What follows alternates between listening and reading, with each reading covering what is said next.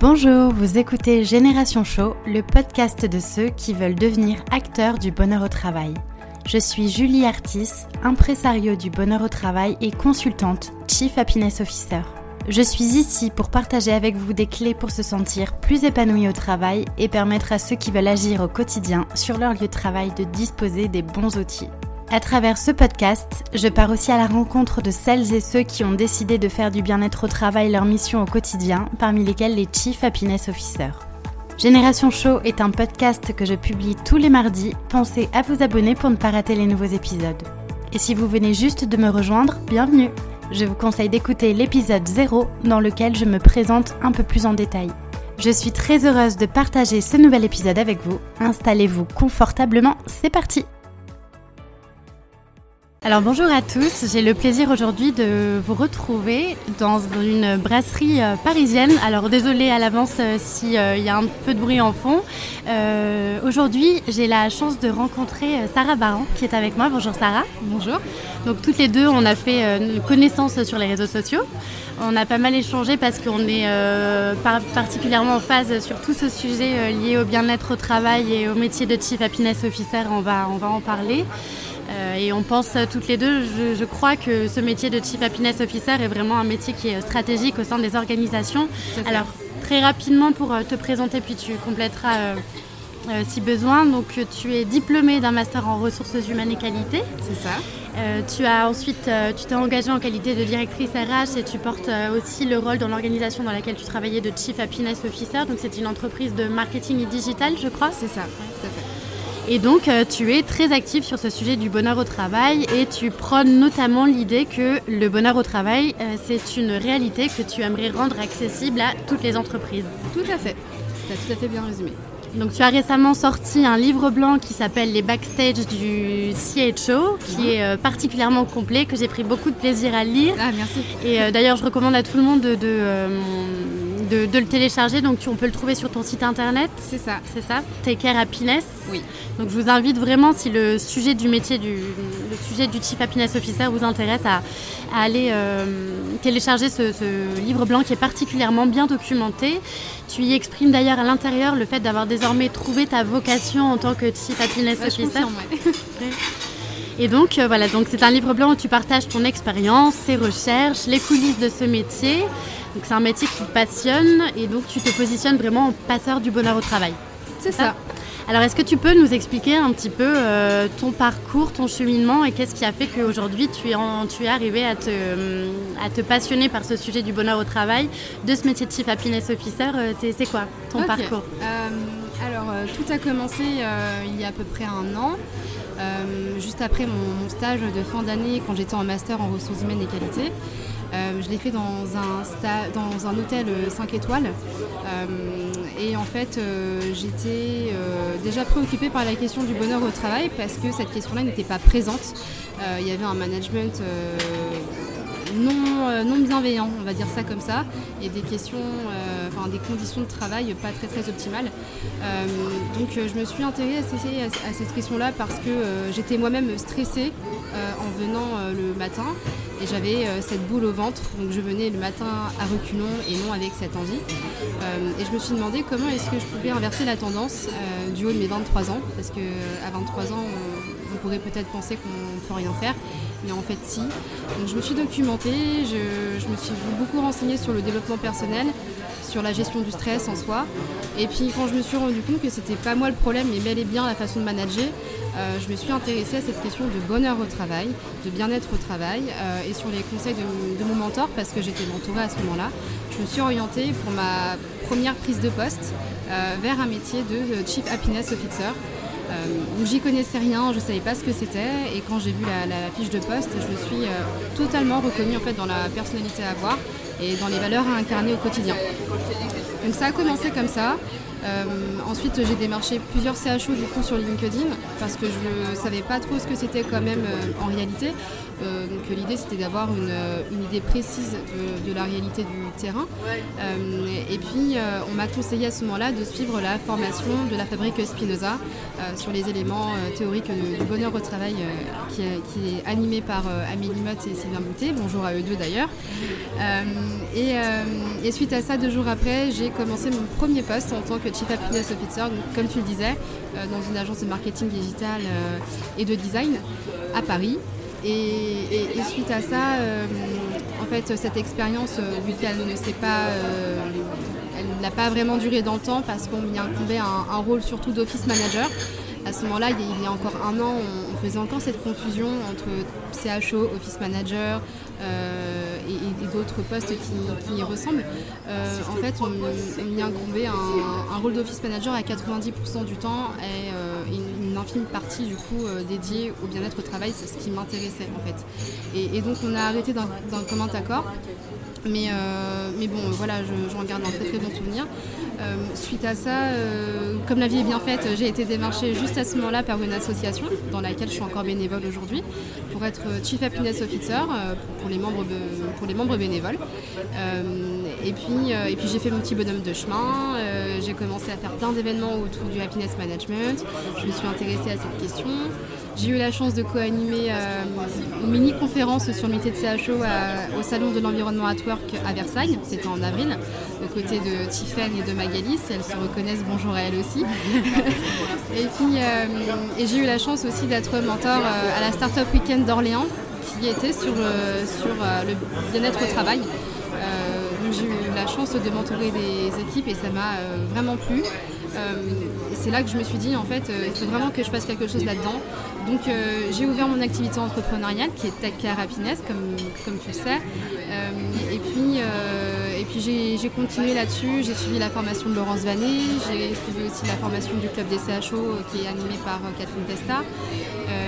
et, puis, et puis en fait, cette question me passionnait tellement que j'ai décidé de faire une thèse sur la qualité de vie au travail à l'ère du numérique euh, que je fais au CNAM euh, de Paris actuellement. Euh, et, puis, et puis voilà. Donc aujourd'hui je suis CHO. Je suis auteur, comme tu le disais, avec, avec ce livre blanc, qui devient un vrai livre au final, puisque je le publierai prochainement. et, j'aspire à être un jour peut-être conférencière, pourquoi pas, sur la question du bonheur au travail. Tu parles beaucoup de happiness management. Qu'est-ce que c'est pour toi le happiness management? Le happiness management, bah, c'est effectivement cette façon de manager avec écoute, avec empathie, avec bienveillance, euh, ne pas être dans le jugement, euh, être dans l'introspection de la personne pour chercher à comprendre qui elle est, euh, ce qu'elle aime faire, ce pourquoi elle est douée et, et, comment en fait elle peut mettre à profit ses compétences et ses passions. Donc ça pour moi c'est une façon de manager de manière de manière bienveillante. Alors au début, quand tu as commencé donc, dans ton rôle de Chief Happiness Officer, tu évoquais le fait que hum, tu avais assez peu d'informations à ta disposition finalement pour commencer à mettre en place des choses. Hum, je trouve que dans le métier de Chief Happiness Officer, il y a quand même beaucoup de bon sens et du coup, il y a, hum, il y a pas mal de choses qui viennent euh, finalement de soi quand on veut mettre en place des choses. Mais est-ce que toi, tu as des inspirations? Est-ce que tu as des personnes qui t'inspirent euh, tous les jours pour mettre en place euh, des actions tu as parlé de Laurence Vanier par exemple. Oui, oui, oui effectivement, euh, si, on parle de personnes qui, m'ont inspiré, effectivement, bah, il y en a des tas. Euh, je pense quasi toutes les personnes que j'ai pu rencontrer et que j'ai eu la chance de, rencontrer en, un an. Euh, effectivement, Laurence Vanet, quand j'ai fait ma formation avec elle, j'avais déjà lu son, livre à Performance qui, qui recense l'équation liberté plus autonomie alors, Laurence Vanier, pour rappel, c'est un peu la grande papesse euh, du bonheur au travail. Euh, c'est elle finalement qui a amené ce métier en Europe, entre autres, en, libérant la sécurité sociale belge, c'est ça, et en proposant un nouveau, euh, une nouvelle forme d'organisation. Et tu as eu la chance de la rencontrer? Oui, j'ai eu la chance de, la rencontrer à Révolution at Work, c'était en, je crois, en novembre, en, en novembre 2017, donc il y a un an. Et puis j'ai eu la chance de faire sa formation sur deux jours euh, en février 2018 à Paris. D'accord. Quand elle est venue. Euh, en dehors d'elle, euh, il y a évidemment Arnaud Colori, qui est lui CHO à l'international. qui m'a beaucoup inspirée. Je pense que c'est d'ailleurs l'une des premières personnes à avoir réagi quand je mettais sur LinkedIn que j'étais CHO à 23 ans alors que j'avais pas encore occupé le poste. Et il m'avait envoyé un message, il, me, disait CHO à cet âge, en tout cas bravo. Et j'étais j'étais impressionnée parce que je ne savais pas qui il était. Et quand je me suis renseignée, quand j'ai écrit son nom sur, Google, je me suis dit, mais ah oui, en fait, donc cette personne est passée sur tel ou tel média, a répondu à telle ou telle interview. Et je me suis dit, waouh, en fait, il y a une référence, enfin, limite mondiale qui vient de me répondre. Donc j'étais impressionnée. Je l'ai rencontré une fois, puis, puis deux. Et je l'ai revu à une conférence entrepreneuriale en juillet. D'ailleurs, pour, ceux que ça intéresse, Arnaud Collery a publié un livre qui s'appelle Mister Happiness et qui est très intéressant pour donner des petits outils et si ma mémoire est bonne, finalement, il part du postulat qu'on peut tous, on est le type happiness officer de notre vie. Ça va même au-delà du travail, finalement. Inspiration, tu as d'autres choses Inspiration, bah, je citerai juste euh, euh, effectivement Catherine Testa euh, qui est à la tête du club des CHO aujourd'hui. Je parlerai de ma marraine CHO qui est pilote belge de la fabrique Spinoza, Stéphanie Carlens à qui je fais coucou aussi. Et puis euh, évidemment Nathalie Forestier qui a préfacé mon bouquin et, que, j'apprécie énormément. Ok. Alors rentrons un peu plus dans le vif du sujet. Ah, Pourquoi selon toi on en vient à parler autant de bonheur au travail? Alors, est-ce que pour toi déjà c'est ok de parler bonheur au travail? Alors je sais que des fois ça titille un peu voilà, les gens. Euh, moi je pense que bonheur encore aujourd'hui c'est, le, c'est, un terme qui est trop controversé parce que euh, comme on l'entend souvent, euh, ça revêt une dimension assez euh, privée, intime, propre à soi. je parlerai plus de bien-être en fait, pour pas trop heurter les, âmes sensibles.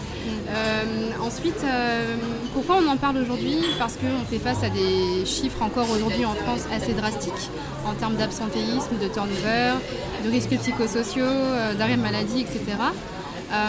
je pense aussi qu'on en parle parce que les gens ont envie d'exprimer leur mécontentement.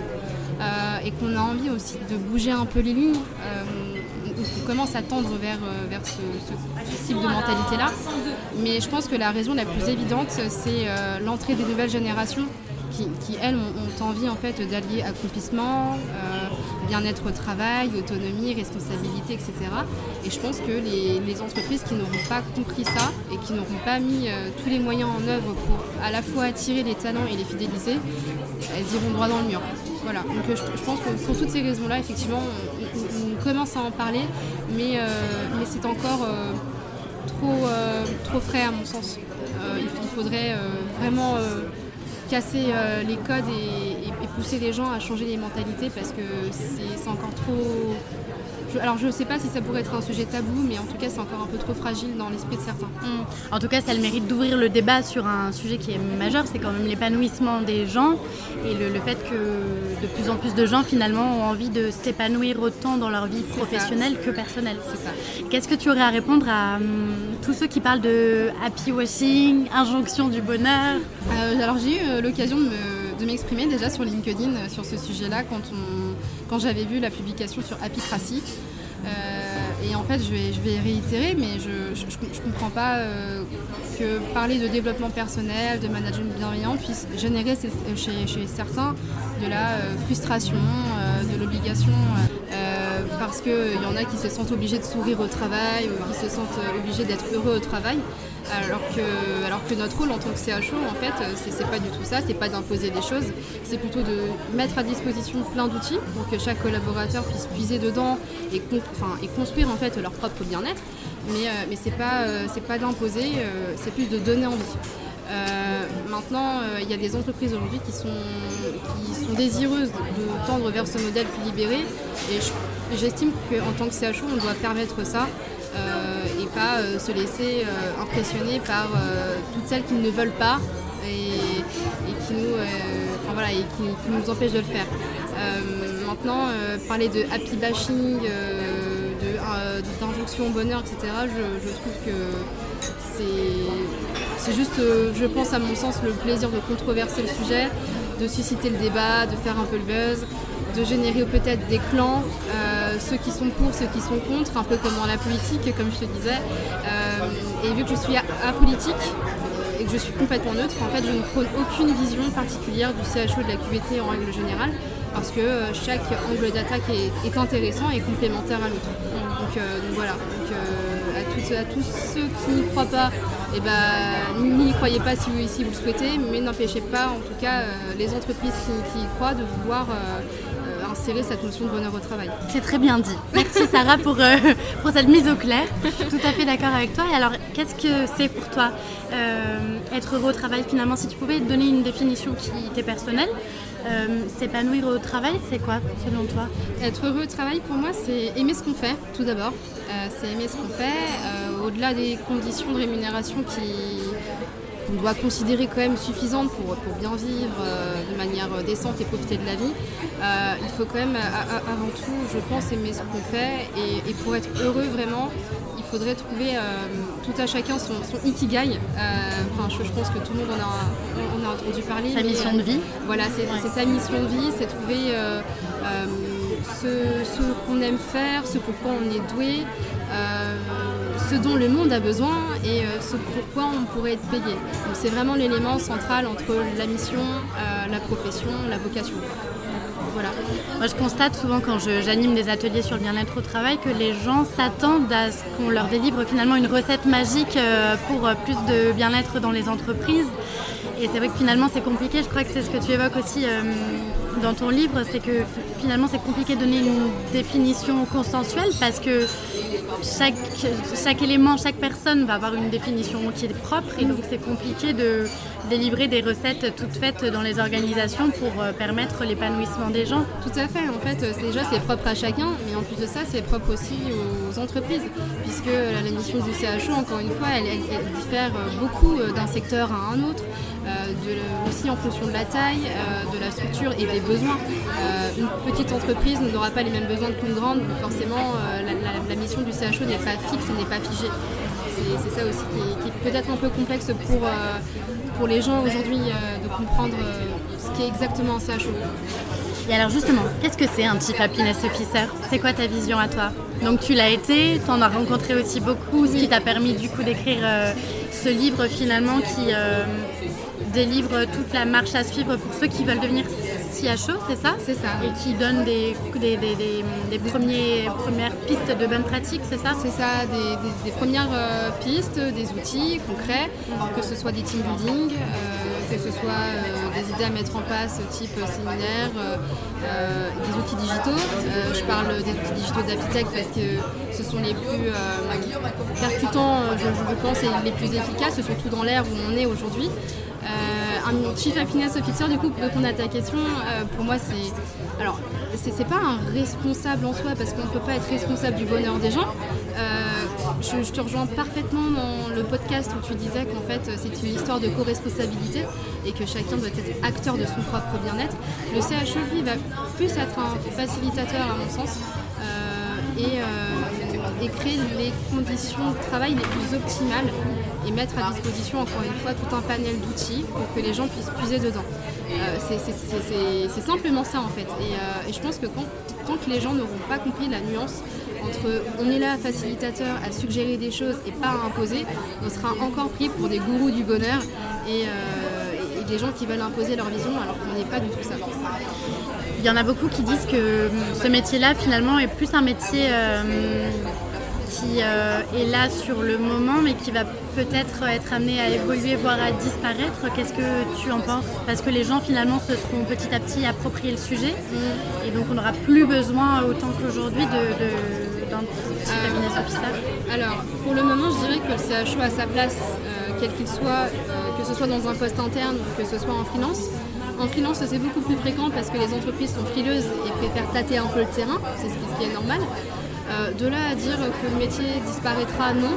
Par contre, peut-être que l'appellation de Chief Happiness Officer, oui. Euh, parce que cette notion de QVT, elle est, essentielle. Euh, on en aura besoin dans 2 ans, dans 5 ans, dans 10 ans, dans 30. et même si la forme du métier change, le fond, lui, par contre, ne changera pas. C'est ça, ça j'en suis convaincue.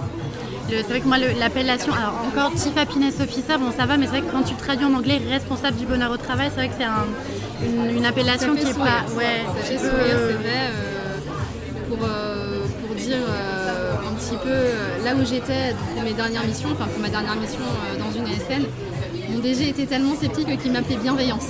Oui, mais il y, a une terminologie qui est de plus en plus utilisée, j'ai entendu, c'est le terme bienveilleur.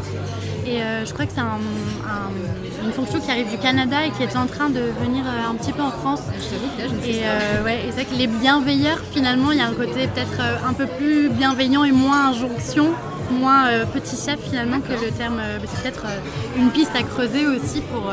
peut-être, oui, pour plus tard. Et alors du coup, c'est quoi si tu, Est-ce qu'il y a une journée type selon toi d'un chief happiness officer? Est-ce que on l'a vu, ça peut, enfin, les missions sont euh, vraiment totalement différentes selon la typologie des entreprises, la taille, le secteur d'activité, mais est-ce qu'il y a quand même un espèce de cadre euh, commun? Pour moi, il n'y a pas de journée type parce qu'encore une fois, euh, les missions et les besoins de chaque entreprise diffèrent. Il y en a beaucoup qui vont incomber, encore une fois, cette casquette de office manager, très axée sur l'administratif, sur la comptabilité, avec un volet, un volet happiness, c'est-à-dire tout ce qui va être relié à l'événementiel, à la communication interne. Il y, en a, euh, y en a qui vont avoir un rôle un peu plus RH, euh, type intégration des collaborateurs, euh, type recrutement, et puis encore, une fois cette casquette bien-être, encore axée sur l'événementiel parce que c'est ce qui fait que les, jeunes talents sont, très attirés. Et il y en a qui vont être CHO vraiment orientés santé et ouais, en fait, santé psychique et santé physique. Donc encore une fois, ça, peut changer de tout au tout. Euh, à savoir quand même que le CHO, euh, pour beaucoup, il y a un côté opérationnel. Et je trouve que les médias font un peu mal leur travail en, montrant ce côté. Euh, ouais, en fait, le côté, opérationnel, et encore, c'est qu'une infime partie parce qu'on voit tout le temps le baby-foot et la corbeille de fruits. pour moi, c'est pas ça un CHO, c'est pour ça qu'on a tendance à dire qu'on se pose la question est-ce que le Chief Happiness Officer est un bullshit job ou pas? Moi, je me rappelle de l'émission qui était passée à l'époque à Capital sur M6. Bah J'avais écrit un article suite à ça où effectivement il mettait en valeur. Euh, le baby-food, la corbeille de fruits, tu avais l'impression que la nana qui, euh, qui, était Chief Happiness Officer était finalement un géo du Club Med, enfin, c'était la même chose. Alors et c'est vrai qu'il y a beaucoup plus profond. il y, a, tout un côté stratégique derrière. Euh, on vient à parler d'engagement des collaborateurs, de satisfaction personnelle. Euh, c'est aussi une histoire de coaching. Euh, c'est une histoire d'écoute, d'empathie, vraiment prendre du temps avec chacun des collaborateurs pour savoir quels sont leurs états d'âme. Est-ce qu'ils se sentent bien dans leur travail? Est-ce que leur charge est cohérente avec ce qu'on leur demande? Est-ce qu'il y a une conciliation vie privée, vie professionnelle? C'est hyper important. Et il y a aussi l'aspect effectivement bah, euh, santé euh, physique, euh, santé psychique, les RPS, les TMS, tout ça. Et, on est là en fait pour anticiper pour, anticiper tout ce qui est absentéisme, burn-out, encore une fois, arrêt maladie, suicide, même si c'est triste. Mais... Le, le, rôle est finalement plus préventif que curatif, comme on le faisait avec la gestion des, risques psychosociaux. Et est-ce qu'il est possible pour une organisation, selon toi, de rendre ses collaborateurs euh, bien et épanouis, heureux, sans avoir un Chief Happiness Officer? Il n'est pas obligatoire d'avoir un CHO dans chaque entreprise. Si le manager en soi euh, a cette personnalité, en fait, euh, très bienveillante, très très à l'écoute, un CHO, il, est inutile de dépenser des sous pour, embaucher un CHO. Ça n'a pas n'est pas obligatoire. Tu parlais de co-responsabilité tout à l'heure, il y a aussi quelque chose qui est très important, c'est le fait que la démarche doit être soutenue par la, par la direction. Effectivement, oui. Parce que finalement, la, alors, il y, a aussi deux choses, c'est que ça doit être soutenu par la direction, mais si la direction le fait dans une optique euh, simplement euh, marketing, euh, marque employeur, etc., bah, du coup, ça peut perdre un peu le caractère authentique. Et je pense que c'est essentiel que la direction soutienne la démarche, mais qu'elle le fasse aussi de façon sincère, autre que pour des qualités marketing. Tout à fait. En fait, ce qui qui est euh, super important quand on est CHO, c'est effectivement ce que tu disais que la direction soutienne, euh, non seulement en termes de moyens, en termes de budget, mais, euh, mais aussi dans la démarche. C'est-à-dire que si les collaborateurs se prêtent au jeu, il faut que le DG, que le N plus 1 joue le jeu aussi en fait. et qu'il ouvre son cœur. Parce que s'il ne le fait pas de lui-même, les collaborateurs ne, vont pas le faire non plus. Donc c'est hyper important d'avoir un alignement entre effectivement la direction, ce qui est décidé par le CHO et ce qui sera fait ensuite pour les collaborateurs. Est-ce qu'il euh, y a selon toi des qualités euh, indispensables pour être Chief Happiness Officer? Ouais, quand même, il faut être euh, humain. En fait, c'est exactement ce que j'ai dans mon bouquin, mais ça va de soi, il faut être humain. encore cette histoire d'empathie, d'écoute, d'être accessible c'est-à-dire se mettre sur un même pied d'égalité avec les collaborateurs et euh, d'être digne de confiance. Ça, c'est vraiment hyper, euh, hyper important. Ensuite, euh, je dirais visionnaire. visionnaire dans le sens où il faut anticiper l'avenir de manière assez optimiste et ambitieuse, tout en, tout en pensant au côté stratégique derrière avec la collaboration du DG. Et puis, il faut être curieux. Curieux, ça c'est la base de tout. Si tu n'es pas curieux, ben, tu vas pas vers les gens, tu vas pas essayer de comprendre le contexte, tu vas pas essayer d'apporter des solutions et c'est euh, juste primordial. Hmm. Est-ce que, euh, est-ce que du coup pour toi, œuvrer euh, à l'épanouissement des gens, c'est ce qui te donne du plaisir dans ce que tu fais? Est-ce qu'on pourrait... Ah, du coup, finalement, Chief Happiness Officer, c'est ton ikigai. Est-ce qu'on pourrait dire ça C'est ça, c'est totalement ça. En fait, euh, vu qu'en fait, j'ai déjà vécu moi-même la situation d'être dans une situation de stress tous les jours, d'avoir la boule au ventre, de ne pas avoir envie d'aller au travail, de subir la chose en fait, hein, de ne pas avoir cette sensation de plaisir. Euh, la façon pour moi euh, de mettre à profit ce que je sais faire, en tout cas, euh, c'est d'améliorer en tout cas les conditions de travail euh, pour les autres. Euh, et, ma façon de le faire, c'est effectivement d'être Chief Happiness Officer tous les jours. Et c'est pour ça que je le fais, c'est pour ça que ça m'apporte autant de, bien-être au final et que, ça m'apporte beaucoup de satisfaction personnelle. Est-ce que tu auras un conseil à donner aux gens qui ont envie de s'initier dans cette démarche, qui ont envie d'œuvrer autour d'eux pour l'épanouissement de soi, des autres, pour les personnes finalement qui ont envie d'être acteurs du bien-être au travail? euh, Je dirais lancez-vous, la France a besoin de vous. Euh, non, très très sérieusement, euh, oui. oui, lancez-vous. attention toutefois à ceux qui ont envie d'être Chief Happiness Officer, notamment au, au poste je dirais notamment au poste euh, parce que euh, par moment on déguise euh, fiche de poste de CHO avec un poste de office manager comme je disais tout à l'heure et j'attire les gens sur ce point parce que c'est quand même vachement important de ne pas, pas être embauché dans un poste qui ne conviendra pas au final. donc il faut être vigilant à l'entretien et se renseigner sur le prorata du temps qui sera alloué à telle ou telle tâche.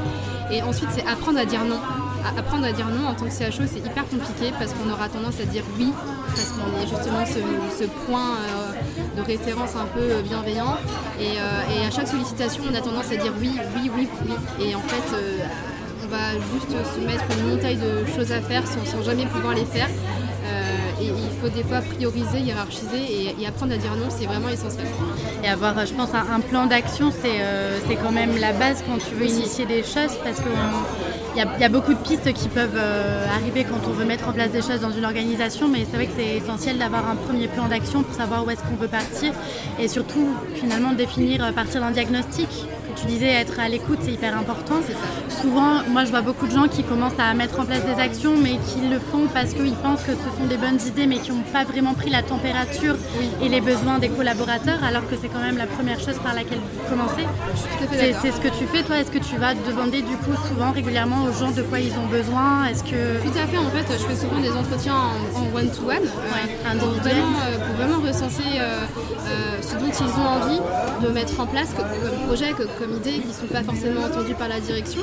Et puis ensuite, euh, recenser bah, les éventuels besoins en termes euh, de conciliation vie privée, vie professionnelle. Est-ce qu'ils ont des contraintes euh, Est-ce qu'ils ont des charges particulières Ça permet de faire aussi émerger les bonnes idées en termes d'événements. tous ne sont pas passionnés par les mêmes choses et c'est bien aussi de faire un, un, roulement, je pense, de temps en temps pour que tout le monde soit satisfait. Ok, on arrive euh, au terme de l'interview. Euh, est-ce que tu aurais quelque chose à rajouter, une actu à partager Où est-ce qu'on peut te retrouver euh? L'actu, ça se passe sur LinkedIn essentiellement. Je, suis très active sur le réseau et les gens peuvent retrouver plein d'infos sur mon site internet, encore une fois, taccarehappiness.com. C'est que je vous recommande particulièrement d'aller d'aller suivre Sarah sur LinkedIn parce que je crois que tu délivres des choses au quotidien quasiment, non Et c'est tout le temps super inspirant. Alors merci en tout cas à toi pour euh, ce partage. Et puis euh, voilà, si vous voulez retrouver Sarah, donc c'est Sarah Baron sur LinkedIn et euh, Take Care Happiness. Tout à fait. Je te remercie en tout cas, c'est super. Merci beaucoup Sarah à toi. Et puis euh, vous l'avez entendu, hein, la France a besoin de vous. donc ceux qui veulent se lancer, allez-y. Merci beaucoup Sarah. Merci à toi. Voilà, c'est tout pour aujourd'hui. Mille merci d'avoir écouté jusque-là. Une dernière petite chose avant de nous quitter. Si le podcast vous plaît, je vous invite à m'écrire un petit commentaire ou à me mettre 5 étoiles. C'est le plus simple pour m'aider à faire connaître le podcast et ça me fera aussi très plaisir. Si vous souhaitez me contacter, me poser des questions ou bien m'envoyer vos feedbacks, je serai ravie de vous lire et de vous répondre. Vous pouvez me retrouver sur mon compte Twitter, at julieartis, ou sur Instagram avec le pseudo Génération Show. Encore un immense merci et je vous dis à très vite pour un nouvel épisode.